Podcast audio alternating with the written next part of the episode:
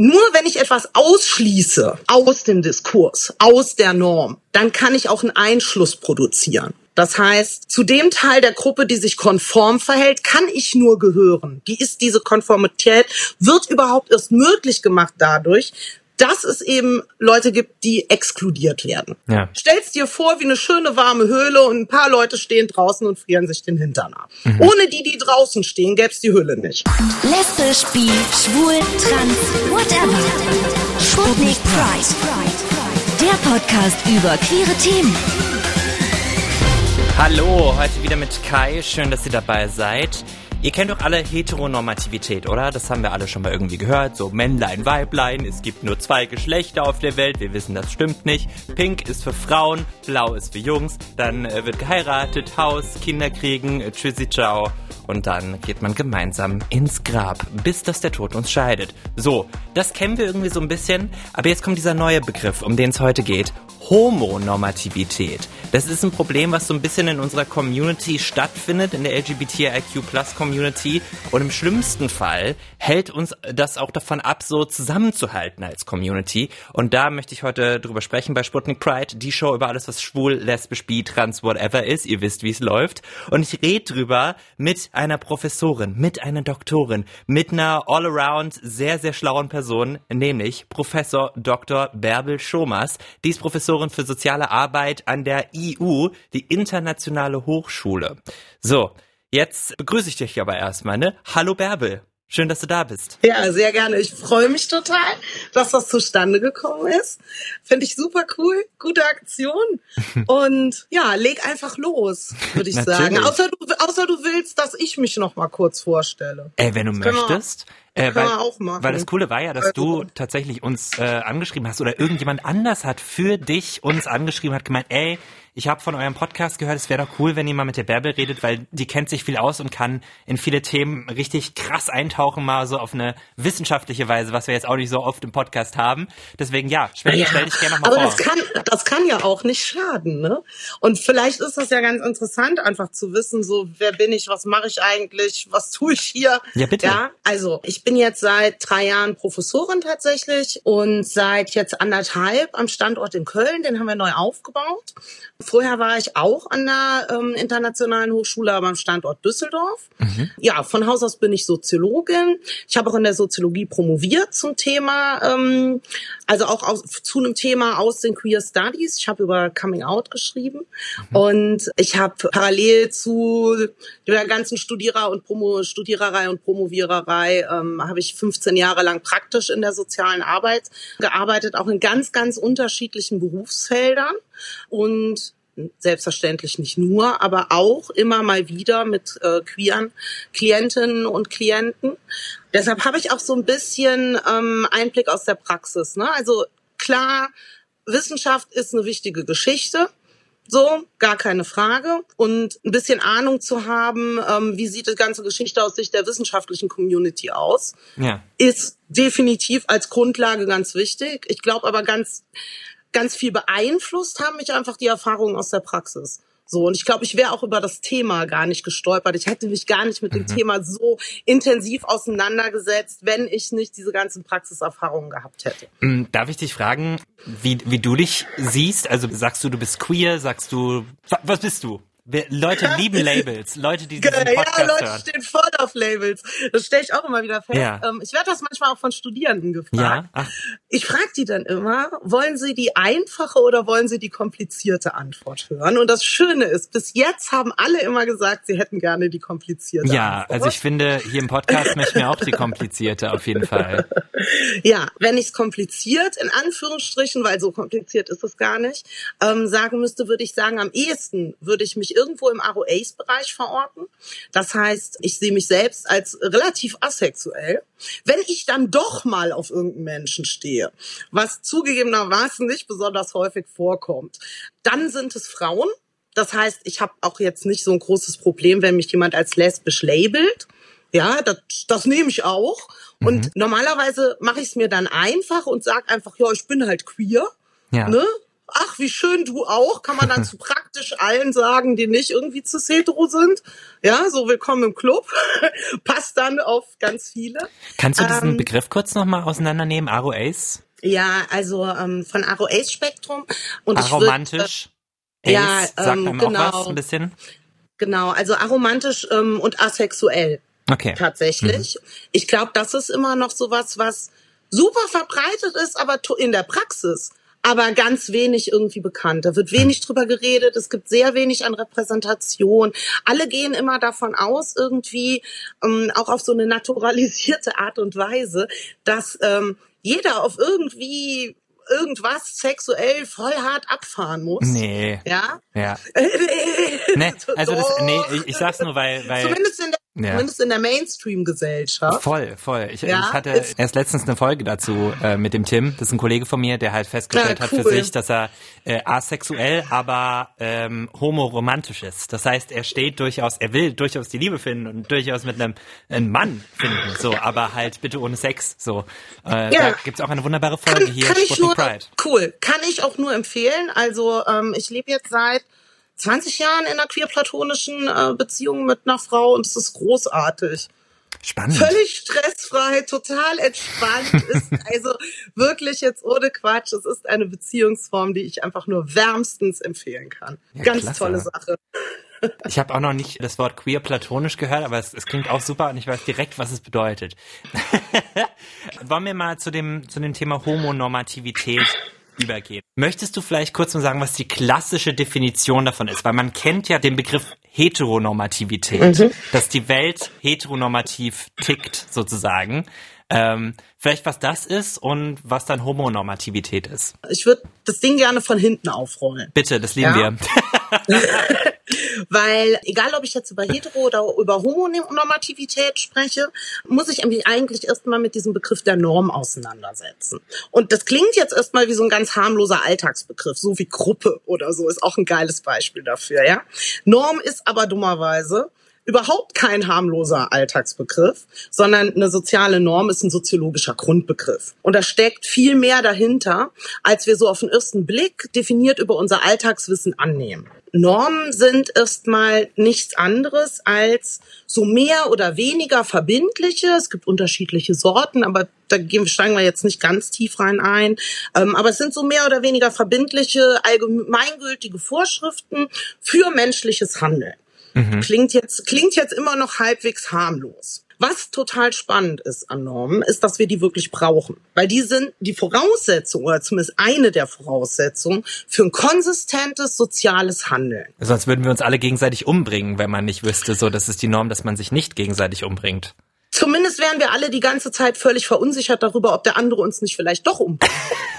Okay, ja. Ja, das wäre halt nicht so cool. So, Normen sind auf der Seite eine ganz wichtige Sache, um uns einfach Verhaltenssicherheit zu geben, um ähm, sozusagen ähm, zu wissen, was kann ich denn von den anderen erwarten. Mhm. Ja, so, das heißt, die sind so auf den ersten Blick erstmal was Nützliches, Voll. was fürs Zusammenleben jetzt auch ganz praktisch ist, weil es gibt Orientierung, es macht irgendwie diesen ganzen sozialen Kuddelmuddel so ein bisschen durchschaubarer. Menschen mögen Sachen, die ihnen Orientierung geben. Ne? Also ich meine, wir reden, wir sprechen hier über Labels, wir sprechen über Kategorien, wir sprechen über Schubladen. Und wenn was nicht sauber in eine Schublade passt, dann ist das schon immer eine schwierige Geschichte, weil dann verunsichert das die Leute. Das Problem an Normen ist, sie werden immer durch Sanktionen abgesichert. Und wenn ich was über eine Sanktion absichere, also im Endeffekt über eine Strafe, dann bestimme ich darüber auch, welches Verhalten als konform und welches Verhalten als abweichend gesehen wird. Mhm. Mit anderen Worten, nur wenn ich etwas ausschließe aus dem Diskurs, aus der Norm, dann kann ich auch einen Einschluss produzieren. Das heißt, zu dem Teil der Gruppe, die sich konform verhält, kann ich nur gehören. Die ist diese Konformität, wird überhaupt erst möglich gemacht dadurch, dass es eben Leute gibt, die exkludiert werden die hm. draußen sind. Ja. Ja? Stellst dir vor, wie eine schöne warme Höhle und ein paar Leute stehen draußen und frieren sich den Hintern ab. Mhm. Ohne die, die draußen stehen, gäbe es die Höhle nicht. Wenn man andere Menschen jetzt fragt, so, was kennst du denn an queeren Identitäten, wenn du einfach auf der Straße rumläufst, so mal Leute fragst. Schwul, ja? lesbisch, Prince so, Charming. Stopp! Schwul! Ja? Dann lange nichts. Ja. Mit Klöten dann irgendwann noch, ach ja, das stimmt, da war was, das gibt's bei Frauen auch, das nennt man Mhm. lesbisch. Wenn man in der Eifel aufgewachsen ist, dann kannte man den Begriff lesbisch eigentlich nicht, weil Oh. schwul für beides verwendet. Oh je, je, ja. Ja, so, da gab's halt schwule Mädchen. Ja, kein Witz. Ach du Scheiße. war, in den, war in den 90ern völlig verbreitet, das so zu nennen. Gibt auch einen guten Ja. Song, der so heißt. Ja, ich weiß. So. genau. Und vielleicht ein Begriff, den ich noch gerne einführen würde, ähm, ist der Begriff cis oder cissexuell, weil wir müssen das noch so ein bisschen differenzieren, damit wir wirklich ähm, differenziert auf das Thema gucken können. Weil wenn wir von Lesben reden, Ja, dann haben wir vor unserem inneren Auge ja eine Biofrau. Ich richtig. finde den Begriff eigentlich komplett katastrophal. Also Ja? cis, cis gegenüber trans. Cis ist ja, du, dir wurde, als du geboren wurdest, das Geschlecht männlich zugewiesen und du identifizierst dich auch im Kopf damit und du hast einen Penis. So. Genau, also es geht um die erstmal um die Differenzierung zwischen sozialem Geschlecht und Körpergeschlecht. Oder der Begriff, den ich an der Stelle bevorzuge, ist tatsächlich das Hebammengeschlecht. Uh. Ja, ja, weil es wird ja in den meisten Fällen von einer Hebamme oder einer Ärztin oder einem Arzt zugewiesen. Das ist das Wichtige. Ja. Es wird einfach zugewiesen. Da wird ein Blick gelenkt auf die Geschlechtsorgane. Da wird sich gefragt, könnte das wohl ein Penis sein oder könnte das wohl ein Mensch mit Vulva sein? Und danach wird das dann eben mal so entschieden. Ich meine, ähm, David Bowie hat da mal was ganz Schlaues zugesagt. Ja, Ähm, ich gebe das jetzt nur in Übersetzung wieder. Bitte? Ja, Geschlecht ist nicht zwischen den Beinen, das ist im Kopf. Und das ist einfach ein ganz wichtiger Punkt. So, Mhm. das heißt, das soziale Geschlecht und das Körpergeschlecht müssen nicht übereinander liegen. genau. Ja, man kann eine Sorte Hebammengeschlecht zugewiesen kriegen und in Wirklichkeit gehört man aber einem anderen Geschlecht an. Jetzt ist es immer noch relativ einfach, weil wir die ganze Zeit nur über zwei Geschlechter reden. Auch wenn wir auf lesbische und schwule Lebensstile, Identitäten drauf gucken, dann denken wir immer erstmal noch in dieser Norm Zweigeschlechtlichkeit. Und ähm, wenn wir auf die Heteronormativität gucken, dann ist auch ganz klar, was damit, was da noch hinten dran hängt, sozusagen.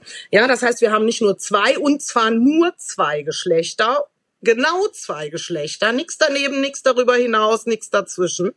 Die nennen wir Mann und Frau. Und parallel und gleichzeitig dazu haben wir auch noch sozusagen die naturalisierte Verpflichtung. Die Frau hat auf den Mann zu stehen, der Mann hat auf die Frau zu stehen. Also wir tun so, als wäre das halt bei allen so. Eine Übereinstimmung zwischen Körpergeschlecht oder Hebammengeschlecht, sexueller Orientierung oder Begehren und ähm, dem sozialen Geschlecht.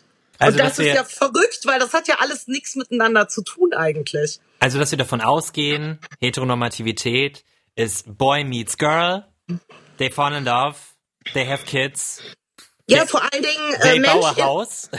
Ja, oh Gott, ja, Einzel, Ja. Pflanze, Baum, ne? Ja. Ähm, ne, ja, und vor allen Dingen, dass Mensch in Körper mit Penis auch automatisch heißt, Mann. du bist auch, du bist ein Mann. Du bist und Mann Mensch, und Mensch du in Körper mit dich- Vulva ja. automatisch heißt, du bist eine Frau. Genau, und, und- da, und du- du bist- das ist ja schon völlig blödsinnig. Du hast eine Vulva, du bist eine Frau, du tickst wie eine Frau und du nimmst auch dieses ganze Paket an sozialen Sachen, die wir einer Frau zuschreiben und musst du erfüllen, weil wenn du die nicht erfüllst, dann bist du abweichend von der Heteronorm. So. Da könnten wir jetzt riesig viel ausschweifend werden, Ja, ja, weil das natürlich unfassbar davon abhängt, Ja. wann bin ich geboren, wo genau bin ich geboren, in welcher Kultur wachse ich auf, wann, wie Voll, und wo, um von Gottes wem Willen. werde ich sozialisiert. Mein also da Gehirn hängt eine Menge mit dran. Bärbel. Also, ich weiß, was ihr gerade denkt.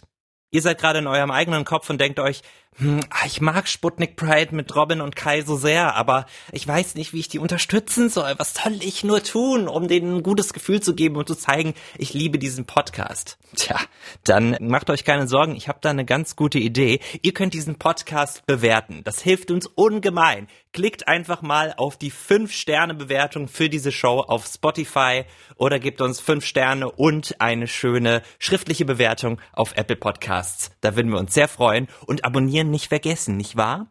So, jetzt geht's weiter.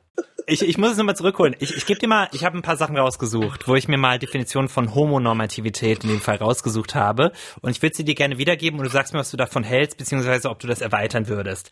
Zum Beispiel, also dieser Begriff kommt ja von einer Lisa Duggan, die das mal in Geschlechterforscherin war das oder ist das ist ja noch nicht so lange her, ähm, die das zum ersten Mal benutzt hat diesen Begriff und sie meinte Homosexuelle orientieren sich dabei an klassischen Vorstellungen von Männlichkeit und Weiblichkeit und streben in ihren politischen Aktivitäten vor allem nach Idealen heterosexueller Lebensstil, also Ehe, Kinder, Hausbesitz, monogam sein.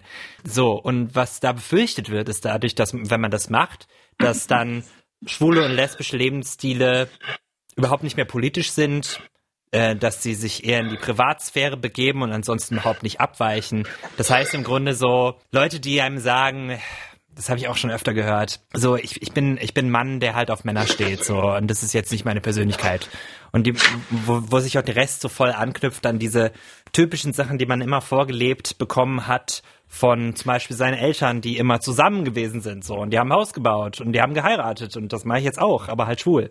So, dabei muss man sich ja gar nicht an all diese Sachen äh, zwingend halten. Und da ist dann halt diese Homonormativität, dass man im Grunde einfach versucht, das zu kopieren, was äh, die Heteros machen. Oder was die Heteronorm macht. So. Ja, und ich glaube, es steckt sogar noch, also ja, mhm. es ist eine Art Kopie.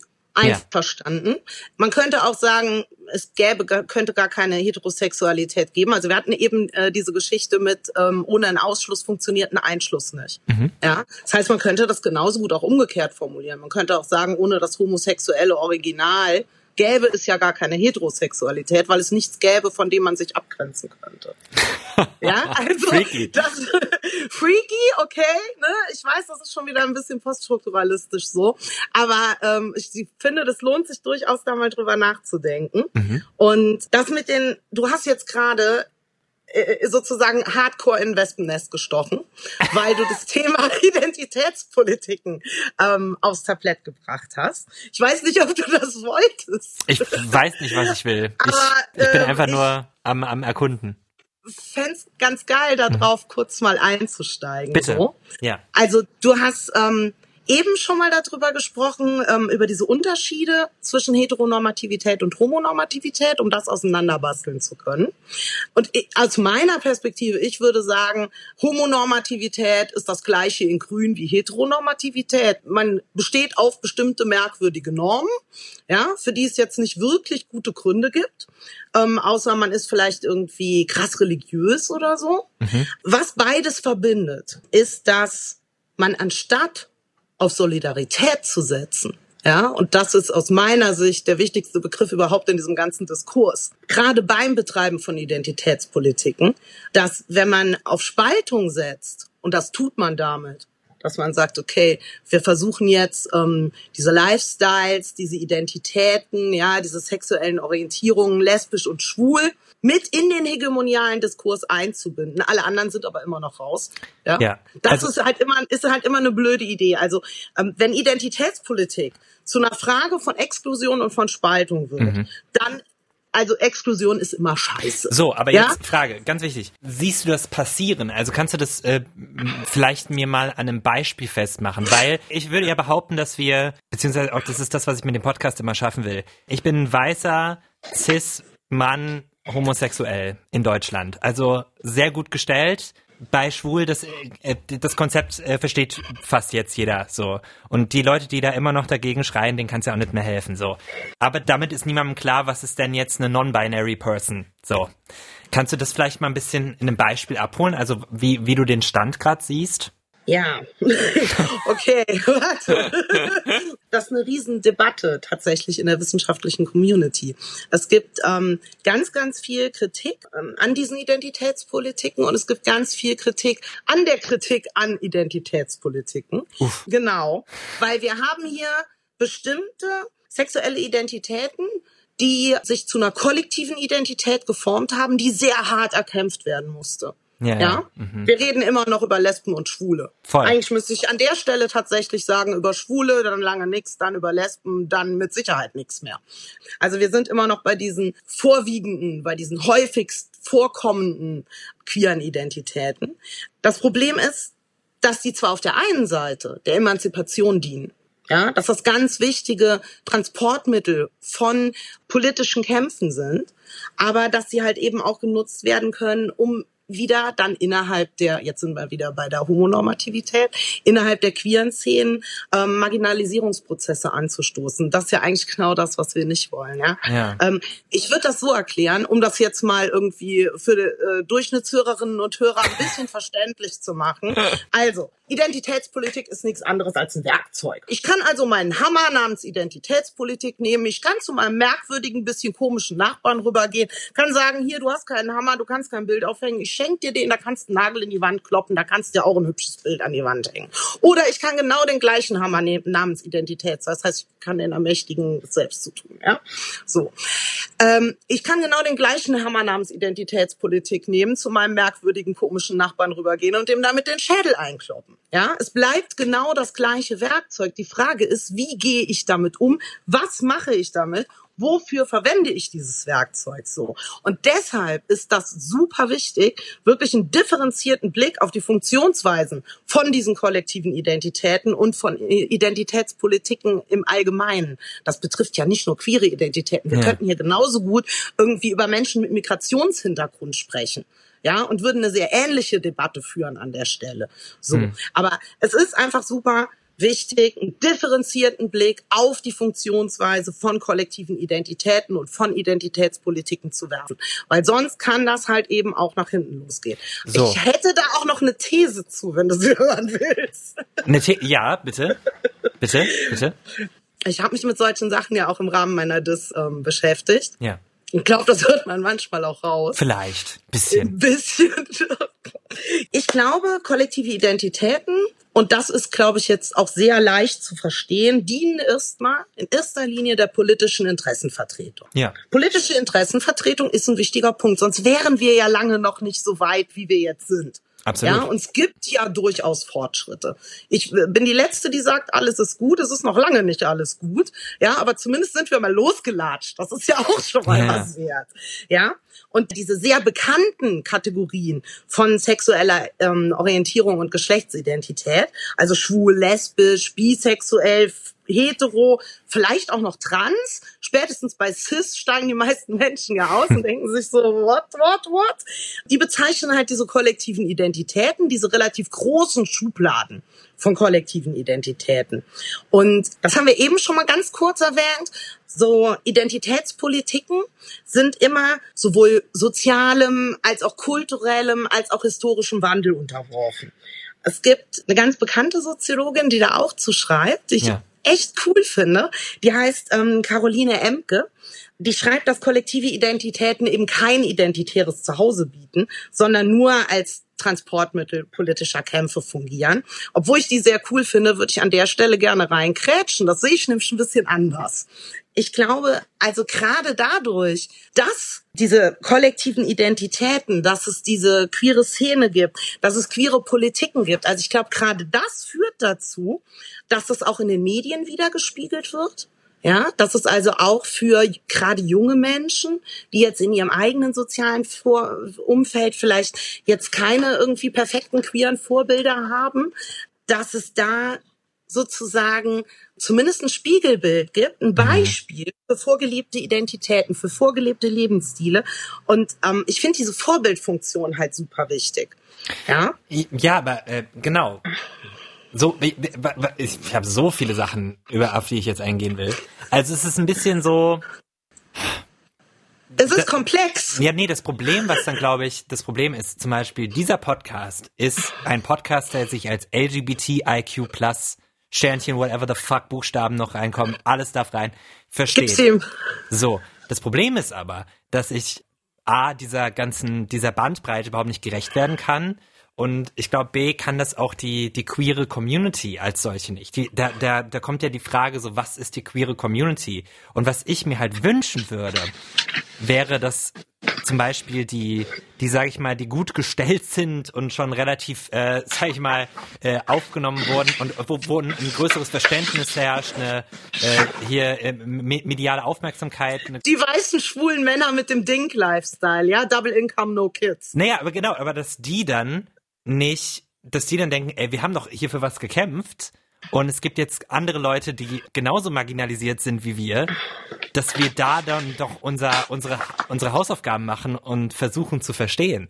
Und ich, ich kreide das auch bei mir an. Also du, ich kenne jetzt auch nicht jede einzelne äh, Identität, die es da gibt und wie die zu verstehen ist, aber ich beschäftige mich schon mehr damit als jetzt, glaube ich, so der, der Durchschnittshomo, sag ich mal. Und ich glaube damit, also wenn, ich würde mal sagen, dass, dass, dass äh, homosexuelle Männer oder äh, homosexuelle Frauen schon ein größeres Wissen jetzt haben über was was cis ist und was trans bedeutet und was was äh, was beim asexuellen Spektrum so geht, aber es gibt genauso viele auch in der Ecke, die, die da gar keine Ahnung von haben und halt ne, trotzdem auf dem CSD mitmarschieren, aber halt nur für sich, glaube ich. So, und weniger für alle anderen. Das heißt, es sind einfach so Grüppchenbildung und die queere, dann ist die queere Szene doch einfach zu groß für sich selbst. Also bei Gruppen haben wir, wir hatten eben schon mal kurz den Begriff der Gruppe erwähnt, so ganz grundsätzlich, ja. Ähm, bei Gruppen ist es immer so, es ist am leichtesten, die eigenen Interessen ähm, durchzusetzen, wenn ich wenige ressourcenstarke Leute bin. Das heißt nicht, dass große Gruppen das nicht können. Vor allen Dingen, also wir dürfen auch nicht vergessen, wenn wir alle zusammenstehen, sind wir stärker. Aber so, gegen wen stehen wir? Oder naja, gibt es ein Gegen überhaupt? Eigentlich, eigentlich stehen wir für Pluralität, für plurale Identitäten. Ja, das, ja? genau, das ist ja der wir Grundgedanke. Stehen, wir stehen für die gleichen Rechte für alle Leute, egal auf wen sie abfahren, egal was sie zwischen Beinen und oder im Kopf haben oder halt auch nicht. Richtig. Ja, es geht doch darum, dass alle Menschen nach ihrer persönlichen Fasson also solange es ähm, im gegenseitigen Einverständnis passiert, keine Minderjährigen beteiligt sind und ähnliches. Ja, also Schafe würde ich jetzt auch ausschließen. Aber solange wir hier irgendwie über konsensuelle Beziehungen zwischen Erwachsenen reden, darf das doch keine Rolle spielen. Ob ich einen Mann liebe, ob ich eine Frau liebe, ob ich fünf Männer liebe oder 18 Frauen. Ich finde es übrigens auch total beknackt, dass man nur einen anderen Menschen heiraten kann. Ich verstehe immer noch nicht so ganz, wer auf die Idee gekommen ist. Ja, es ist auch nicht in jeder also es gibt Kulturen, da geht es. Kein Problem. Naja, ne, also das hat vielleicht auch was dazu mit zu tun, dass es nicht immer möglich war, einen Schwangerschaftstest, äh, einen Vaterschaftstest zu machen. Ja, und die Männer auf Nummer sicher gehen wollten, dass der Nachwuchs wirklich von ihnen ist. Wir dürfen ja nicht vergessen, wir leben im Patriarchat, das spielt ja auch eine Riesenrolle. Lass uns das, la, la, lass uns das, das Wespennest nicht anstoßen. Okay, ähm, dann lassen wir das Wespennest erstmal äh, sausen. Mhm. Aber was vielleicht wichtig ist, ähm, festzuhalten ist, wir sind alle zusammen stärker, wenn wir zusammenstehen. Es ist leichter, gemeinsame politische Interessen durchzudrücken, wenn wir mehr sind. Und ähm, es ist wirklich keine gute Idee, innerhalb einer sowieso schon existierenden Minorität in der Mehrheitsgesellschaft nochmal neue Untergrüppchen aufzumachen und zu schreien, so wir wollen jetzt aber zu den Normalen gehören, ja, wir möchten, dass unsere Form von ähm, irgendwie sexueller Orientierung bitteschön mit in den Kanon des Normalen, des Normierten, des Anerkannten und des Gesunden aufgenommen wird. Es hat ja, gibt ja auch diese ganze riesenlange Vorgeschichte mit Pathologisierung und Diskriminierung und so. Ich rede da jetzt nicht weiter drüber, keine Sorge, ja. Aber wir müssen uns einfach mal klar machen, so, dass wir alle im gleichen Boot sitzen und dass wir das auch nicht nur für uns tun. Ich würde das nämlich sogar noch größer denken. Ich fordere nicht nur eine Solidarität zwischen allen queeren Menschen, egal aus welchem Grund die jetzt queer sind, egal ob die irgendwie non-binary sind oder trans oder genderqueer oder whatever, ist mir alles Wurst, ja, sondern ähm, ich würde da tatsächlich noch einen Schritt weiter gehen und Solidarität zwischen allen marginalisierten Gruppen fordern, weil wenn man dann mal durchrechnet, stellt man ganz schnell fest, das sind ja insgesamt viel mehr als die die drinnen stehen. Ja, wir hatten das Bild mit der Höhle, ne? Ja. So. Ja. Das sind, es stehen viel mehr Leute draußen als drin. Das hast du geil gesagt. Äh, das macht, das macht total Sinn. Es klingt auch ein bisschen so, äh, wir sind, wir lieben uns alle und so, aber es, äh, wir müssen uns nicht lieben, wir müssen uns aber gegenseitig beistehen. Ja, richtig. Ich muss meinen, ich muss meinen ja. merkwürdigen Nachbarn nicht lieben, aber ich darf auch nicht mit dem Hammer auf ihn losgehen. Nee, weißt aber, du, ich ja, kann den auch komisch finden, solange mir klar ist, der hat genauso viel Recht auf sein komisch wie ich auf mein komisch. So, das nennt man Individualität, bitteschön, ja? So, jetzt muss ich aber kurz dazwischen. Wir machen hier Pause mit der Folge über Homonormativität, aber keine Sorge, ich habe in Bärbel so viel zu besprechen gehabt über das Thema, dass wir das einfach bei der nächsten Folge Sputnik Pride weitermachen. Hört ihr dann in ungefähr einem Monat. Der Robin schiebt sich noch dazwischen mit einer neuen Folge bei ihm, also bleibt auf jeden Fall gespannt. In der nächsten Folge reden wir bei diesem Thema noch weiter. Es geht um Berichterstattung beim CSD, dass die immer noch sehr klischeehaft ist. Wir finden raus, was bestimmte Begriffe bedeuten. Trans Medicalism, darüber reden wir. Wir reden über Joanne K. Rowling, die Harry Potter geschrieben hat. Das wird wichtig werden. Wir gehen auf ein Zitat aus Bärbels Dissertation ein, wo es um die Diskriminierung einer Lesbe wegen einer Beziehung zu einer Transfrau geht. Also auch sehr, sehr spannend. Wir reden über Unisex-Toiletten und wir machen natürlich auch Lösungsvorschläge, wie wir vielleicht alle ein bisschen weniger homonormativ denken können. Das wird sehr, sehr spannend. Hört auf jeden Fall rein und folgt diesem Podcast, wenn ihr was zu sagen habt, ne, einfach mal schreiben. pride.mdr.de ist unsere E-Mail-Adresse, wenn ihr ein bisschen so Oldschool Girls seid, ist überhaupt nicht schlimm. Oder ihr folgt mir auf Instagram. That is Kai heiße ich da. Da findet ihr auch Updates zu neuen Folgen. Genauso könnt ihr at Robinsoll folgen. Das würde mich auch sehr freuen. So, und jetzt hören wir uns demnächst wieder. Ciao, ciao, ciao, bye, bye, bye, bye, bye. Sputnik Pride. Der Podcast über queere Themen. Jeden zweiten Donnerstag neu in deiner Podcast-App.